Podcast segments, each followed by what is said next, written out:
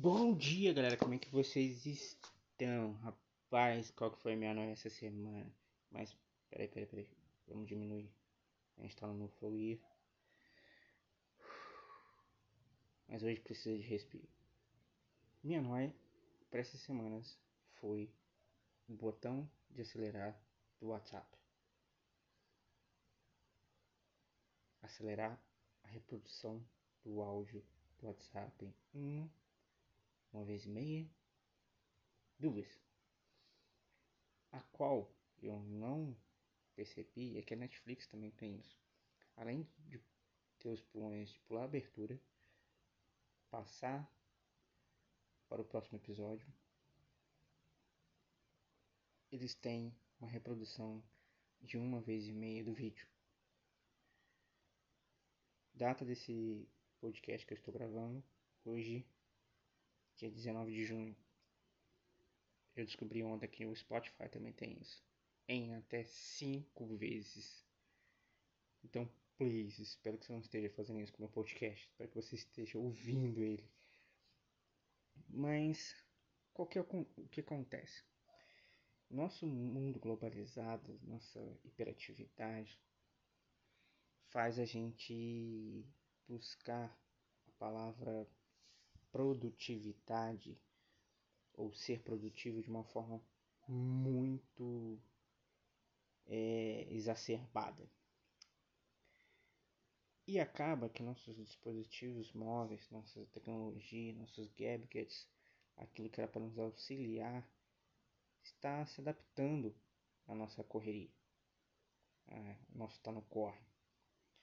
Eles procuram é, fazer com que você tenha uma otimização do tempo, a qual é totalmente errado. É, essa é a lógica do mercado, essa é a lógica da, do, do, mundo global, em que você precisa ser produtivo, que você precisa estar fazendo várias coisas ao mesmo tempo, é que você precisa dizer para todo mundo, pô, tô na correria, tô fazendo várias coisas ao mesmo tempo. Mas isso é coisa que do capitalismo. É coisa do capitalismo. E o capitalismo ele acha uma forma de ganhar dinheiro ou achar um mercado, como eles dizem, tudo. Até nessa questão de você ser mais produtivo, de você alcançar um posto de trabalho, um posto de, de, de empresa, um posto na sua empresa que você quer, fazendo essa correria, acaba que se formam mercados, mercados coachings, os treinadores pessoais, profissionais. Esses caras vão vender uma receita para você que é basicamente assim. Cara, você precisa acordar às quatro da manhã. Você precisa ler livros, você precisa fazer cursos à distância, você precisa é, se chega ser o primeiro a chegar na sua empresa, o último a sair. Você precisa dar ideias, você precisa estar tá buscando se aprimorar o tempo todo, então você precisa acelerar isso, as atividades, fazer o máximo de coisas possíveis. Rapaz, qual que é o problema disso? O problema disso é que uma hora você vai infartar, mano. É isso. Uma das primeiras coisas que fez eu perceber em que o tempo é primordial pra gente a gente precisa remir o tempo de verdade, não esse aproveitamento do tempo, encaixando várias coisas ao mesmo tempo para você é, ser produtivo e se aperfeiçoar, não é isso.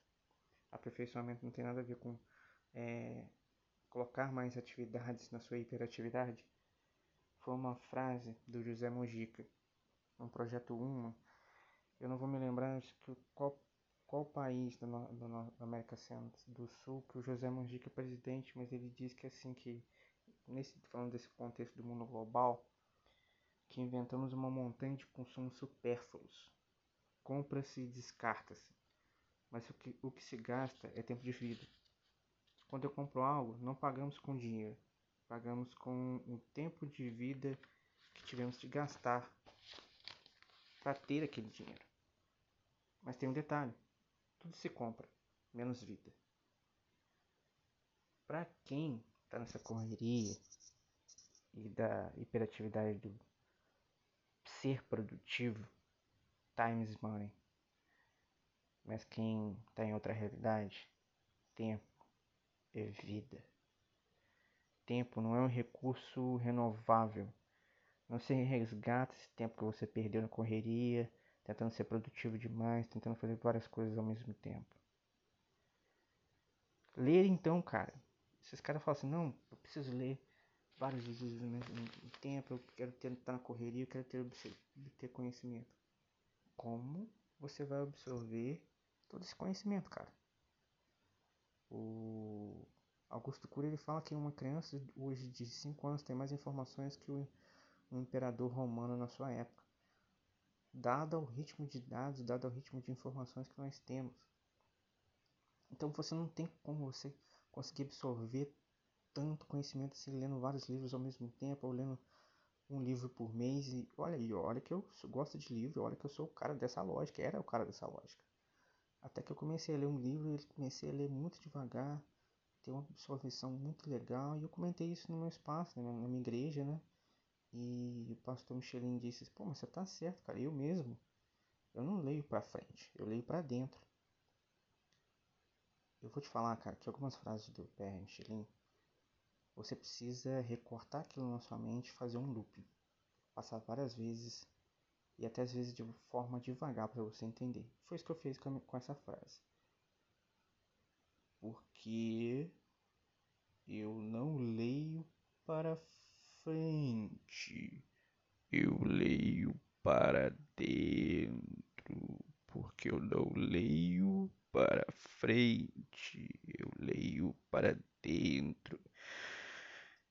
Porque eu não leio para frente, eu leio para dentro. Porque eu não leio para frente, eu leio para dentro. Faz sentido, é isso.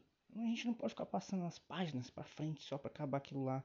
Você tem que ler, absorvendo aquele conteúdo. Aquele conteúdo tem que entrar dentro de você. Você tem que viver aquilo. Você tem que é, refletir aquilo, cara. E a gente tá muito nessa hiperatividade, querendo consumir as coisas muito rápido, só para dizer que consumiu. Sabe uma coisa muito legal também que eu percebi esses dias na Netflix? Que a Netflix joga a temporada inteira, aí você faz aquele questão de maratonar, né? Maratonar, maratonei não sei o que. Pô, e sabe o que a Disney Plus tá fazendo de muito bom, cara? Um episódio por semana. Você discute o episódio. Você tem tempo de digerir aquilo com seus amigos nerds. Pô, teorias, aquelas. Pô, mas no quadrinho aconteceu isso, no quadrinho aconteceu aquilo. Cara, tá vendo como diminuir o ritmo faz você ter mais do que falar, mais conhecimento sobre aquilo? É diante desses processos, assim, desse negócio de ler para dentro, que eu li um livro chamado Cético Rabino, do Renato Lessa, que ele vai propor uma metafísica da preguiça. Ele vai propor a preguiça como uma forma primária, como um pensamento primário, que é basicamente assim, como uma forma de resistência à aceleração do mundo. Ele vai dizer num dos parágrafos a seguinte frase: Diante dos processos de aceleração da vida, tanto sociais como tecnológicos, alguma reserva de respiração parece impor-se como necessária. E se nesse ponto a preguiça seria uma condição de esclarecimento crítico a respeito das razões da aceleração social e hiperativismo do homem. A preguiça é um esclarecimento da alma. A preguiça é um momento de respiro, de reflexão sobre como anda e sobre como anda as coisas que você está fazendo, as coisas que te rodeiam, as coisas que te norteiam. E é por isso que eu pergunto para você: como anda o seu tempo? O que você tem feito com o seu tempo? Como você tem tentado fugir dessa aceleração global? Se é que você está fugindo dessa aceleração global ou você abraçou ela de tanta vez que você tá virando um flash aí do mundo. Tudo é rápido para você, tudo é acelerado. Cuidado. As pessoas estão cada vez mais sofrendo de estresse, ansiedade, hipertensão. Tem, pessoas jovens estão tendo infarto, pessoas jovens estão tendo que lidar com hipertensão. Isso tudo por conta desse aceleração do mundo, em que a palavra procrastinar é um uma ojeriza, é um medo, é um horror. Preguiça é um ato de resistência. Não fazer nada, me desculpe, fazer algo que você goste, que você se sinta bem para absorver ou tentar aproveitar o máximo de tempo, é um ato contracultural. E a gente precisa diminuir essa aceleração da vida para o nosso bem, às vezes, para nossa saúde. E, cara, é por isso que eu não tô na correria, eu não tô no corre, cara. Eu tô aproveitando o momento de pai, tô tentando aproveitar o momento de tomar um café de manhã, aproveitar o momento de leitura para trazer realmente conhecimento para dentro fazer vivência desse conhecimento. E eu espero que você reflita no que eu disse, comece a não apertar uma vez e meia no áudio do WhatsApp, porque isso é perigoso.